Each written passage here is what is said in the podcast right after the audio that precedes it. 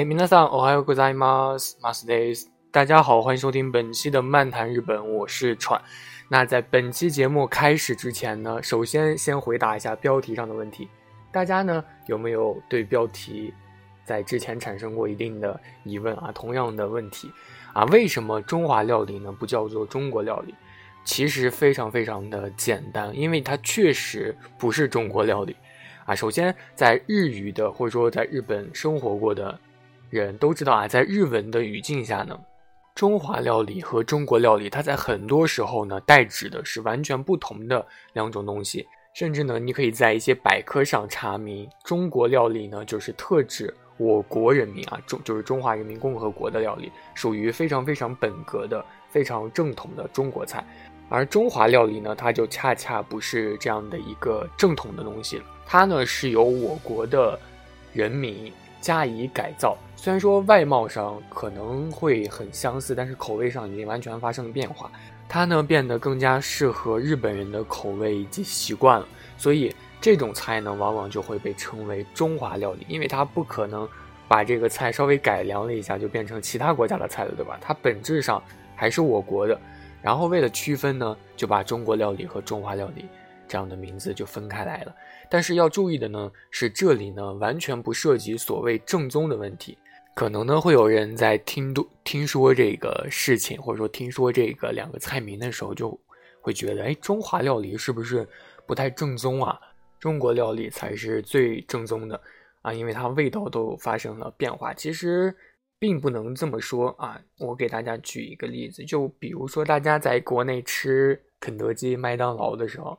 大家有的时候会点一些鸡腿堡，对吧？像什么麦辣鸡腿堡啊、奥尔良鸡腿堡，这个时候你就不会去想它是不是正宗的一个鸡腿堡，你就会把它当成它就是一个正正常的一个鸡腿堡。因为如果按这样的一个思维的话，可能国外的一个奥尔良鸡腿堡或者说德州的炸鸡它才是正宗的，国内就不正宗了。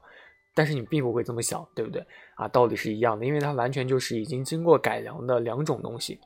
然后它为什么会被称为中华料理呢？它早期呢是因为一些中餐馆或者说一些中华街，它很早以前就有了，它呢有一定的和这个改名有一定的联系，因为曾经遍布日本的中餐馆啊，叫来来轩啊，它呢在一九一零年的时候就已经开张了，那个时候你别说日本了，好多的中国人呢。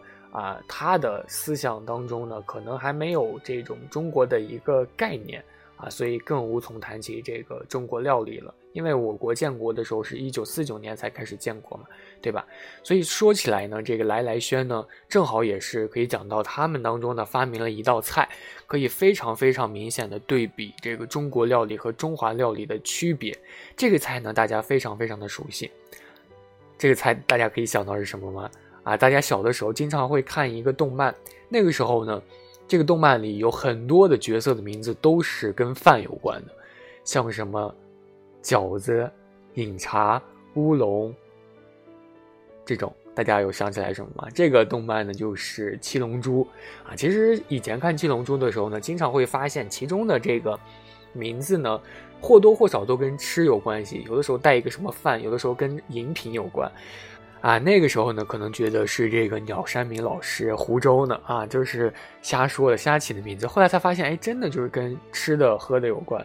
尤其正统的，就是今天和大家说到的，可以对比中华料理和中国料理的区别的，就是天津饭。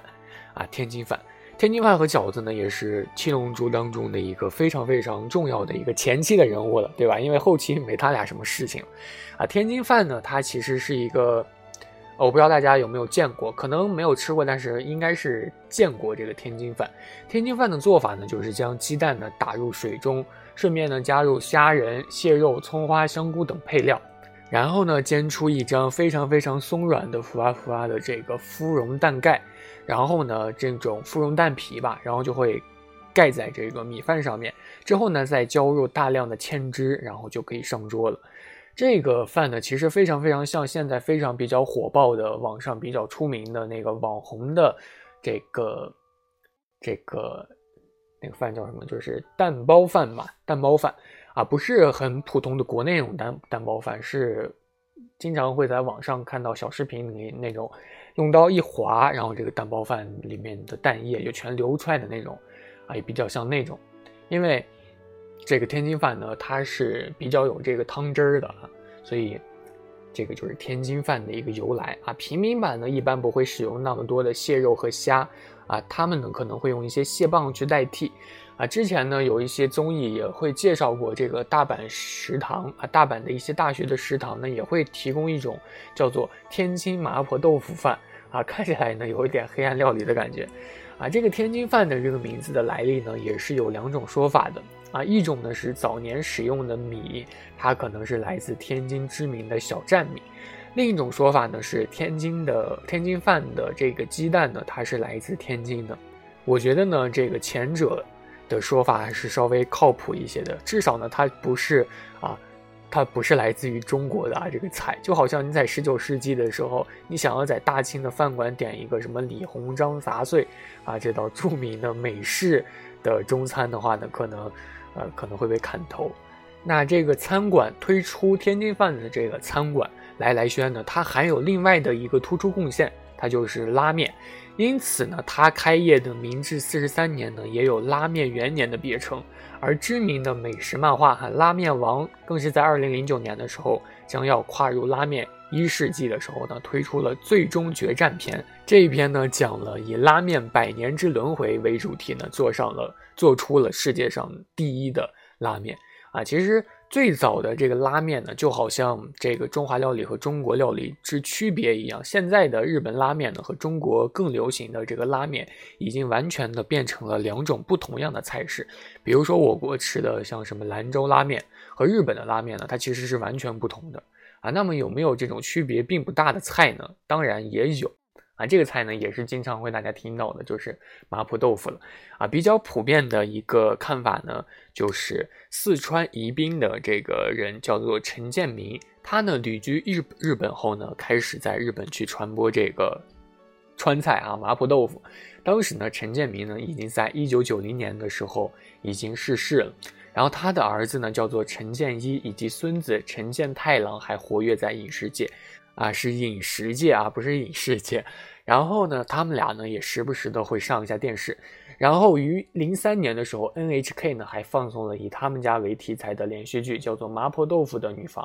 麻婆豆腐的女婆啊，意思呢就是麻婆豆腐的妻子啊，类似这样的一个名字的电视剧。然后日本的麻婆豆腐呢做法其实和我国的做法大体上是类似的，他们最大的一个区别呢就是可能会。不用或者说很少使用花椒粉，所以呢，它不会有那种特别强烈的味觉的冲击感。味道上呢，肯定也不会令非常地道的四川人满意。但是它也能让绝大多数的中国人接受，因为日本人呢，他可能不太能够，普遍上啊不太能够吃辣，所以呢，他们会把这个大多数引进的食材呢进行一个中味的一个调和。啊，是很辣的东西呢，可能会降低辣度，偏甜一点；啊，很甜的东西呢，可能会偏的和风一点，就这种感觉，所以会很让人能够接受吧。啊，类似的中华料理的美食呢，大家都知道，像饺子啊，大家都知道日本的饺子呢，它是煎饺。啊，对吧？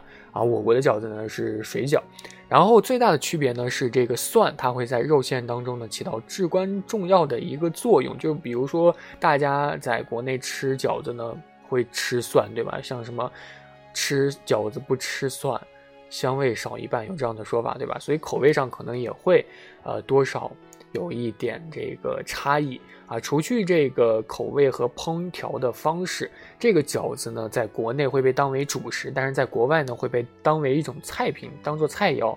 比如说饺子就米饭啊，这种感觉还非常的下饭啊。其他的还有什么呢？大家可能知道的，像什么中华冷面啊、小笼包啊，还有这个烧麦啊、水煎包等等之类的，它多少会出现有一些异同。这也是中华料理呢，它在日本发展的时候啊，慢慢的在百年当中形成的一种制式了啊。那么这种区别，这种样子的区别呢，会不会可能有这种日本的民众啊，导致他们呢对我国的菜产生一些认知上的偏差呢？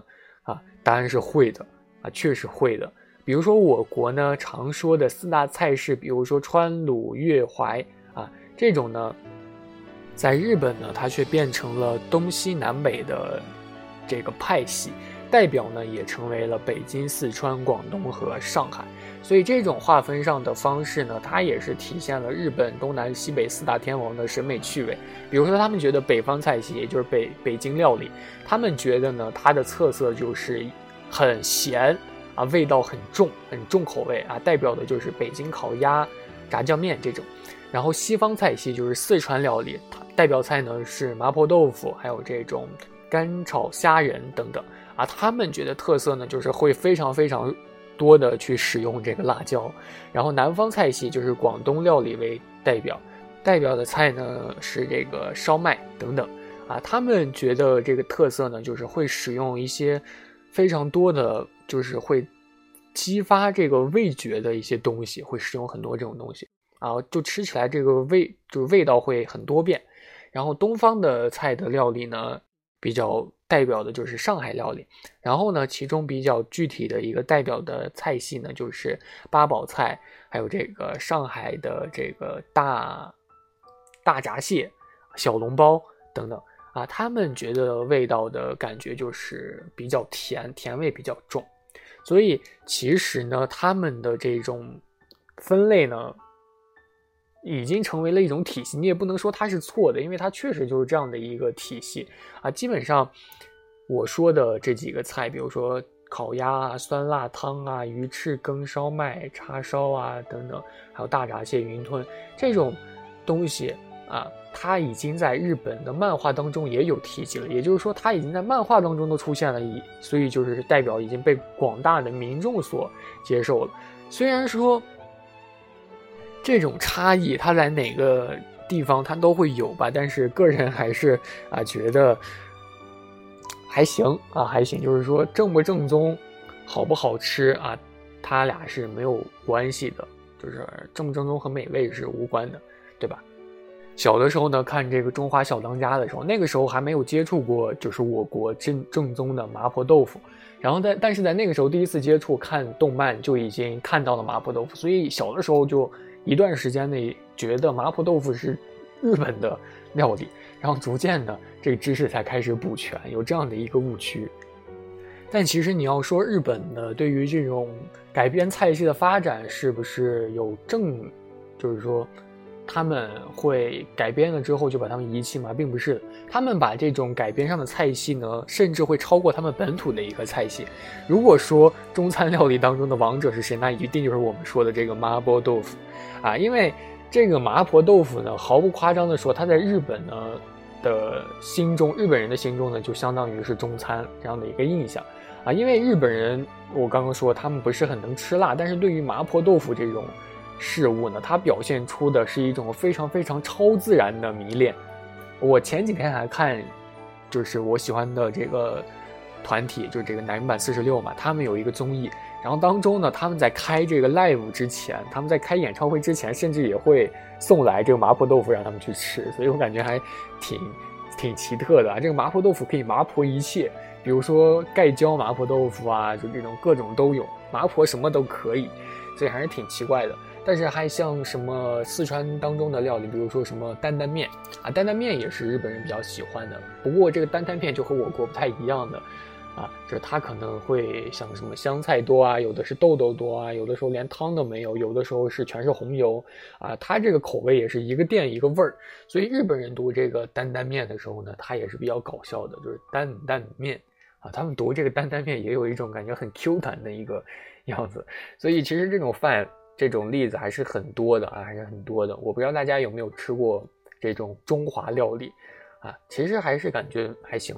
同样的呢，这个中华料理呢，对于日本人来说呢，它也许也是这个市井的平民的一个代表词。它可能大家吃这个中华料理的时候，可能不会特意的去发一个 ins，但是呢，它也会在这个下班的时候也会爆满啊，也能为。大家提供一一种这种烟火的气息，对吧？就比如说让上班的、下班的人有一种自己独处的一个空间啊。我在之前看过一个日剧，叫做《这个我准时下班啊，是由这个极高小恶魔去演的，这个非常非常好看啊。就是大家如果上班上累了，可以去看一下这个剧，啊，讲的呢就是准时下班的一个这样的一个故事，啊，就是根本不想升迁，只是想朝九晚五啊，这个准时下班啊，吃到自己想吃的才开心。所以呢，中华料理呢，它可能确实非常非常的不错，但是不得不说啊，就是无论是中华料理还是中国料理，还是其他的改变我国的料理。只有咱们大中华土地上的菜才是我们吃的最习惯的。当你吃惯了其他国家的一些食物，可能最开始觉得很棒，但是你吃久了还是觉得还是唉，还是国菜才是最好吃的。不知道大家有没有这样的一个想法啊？那今天的漫谈日本呢，就到这里就结束了啊。今天的内容呢是。